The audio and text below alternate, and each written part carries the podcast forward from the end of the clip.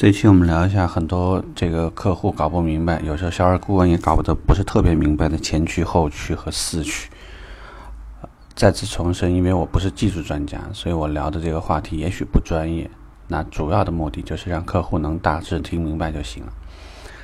你现在在市场上能买到的十五万左右的车，大多的车都是前驱。有可能有些车型算是一些很奇葩的，嗯，比如说像吉姆尼啊，有些车它是后驱的，或者四驱的。在这里我们不聊一些很小众的车，我们只聊常规的。那么从驱动模式而言，前驱呢，大家都会说前驱的这个车辆呢，因为转向略微有些不足，所以呢驾控感不会特别好，但是它的事故率特别低。后驱呢，因为驱动轮在后轮，所以有时候在转向的时候呢，经常会有一些转向过度。当然呢，也会带来一个好像感觉上非常好的操控感觉、操控感，而且在倒车呀，包括是这个掉头啊，在做一些这样的动作的时候，你会感觉呢，就是原地的感觉比较多。因为我们在以前销售捷豹的时候，会有一些车型在体验的时候、试驾体验的时候，确实感受比较明显。而且呢，后驱车辆在急在做一些急加速动作的时候呢，确实它的推背感明显比前驱要明显的太多，所以这点呢，对对于乘坐的人员来讲呢，就不是特别舒适，感觉上并不是特别舒适。四驱更多的咱们讨论的 SUV 居多，要么呢就可能是一些高端车型的这种轿车，嗯，比如说像奥迪的一些车型。他比较喜欢在使用轿车上使用四驱，我个人是这么理解的。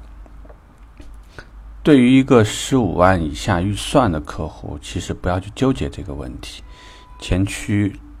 毕竟讲呢，在目前而言还算是主流的一种状态，而且对于车辆的使用用途，大多是集中在市区，你也不会去做一个非常这个强烈的操控感、操控性的东西。所以呢，对于这个不要刻意纠结。当然，如果说在有一个在行业里面有些人这么说吧，就是你要极致的操控，那还是要后驱啊。如果说你希望做一些很帅的一些甩尾的动作呀、漂移或者做一些这样的动作，当你把车身稳定系统关掉的时候，后驱的车辆呢，这种失控感比较容易让别人觉得有一种很帅的感觉。操控性能好像感觉上也非常不错，但是这个跟你的预算就有关。如果你销售的大量车型都是后驱，我我觉得应该你不再听这节目，呃，因为你会认为更多的是我们怎么搞定客户，而不是怎么搞定这辆车的技术了。四驱大多谈还是谈 SUV，SUV 如果说你要求脱困能力要很好，那么对于呃，例如说这个驱动轮打滑时，能不能把动力及时传输到其他的车轮上，啊，能够保证车辆及时脱困？这个对于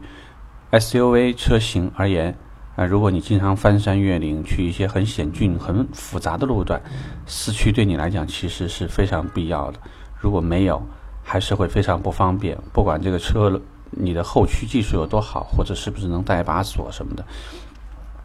但是从整体车辆的性能而言，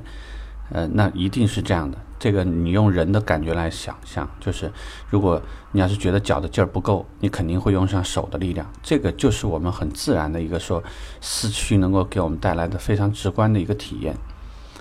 所以不要纠结这个啊。如果说是对于客户不太懂或者不太明白，你只要把一些转向不足、转向过度。给客户带来的这种驾驶体验上的差异，四驱它主要比两驱好，就是好在一些驱动轮打滑的时候，它能够及时把力量的话呢，通过其他的车轮进行传输，呃，通过这个就可以了。从驾驶体验而言，前驱呢不会有特别让你出就是意意料之外的驾驶感觉，一般不会有，不会特别明显。后驱确实，你再加上一些前叉，嗯，这个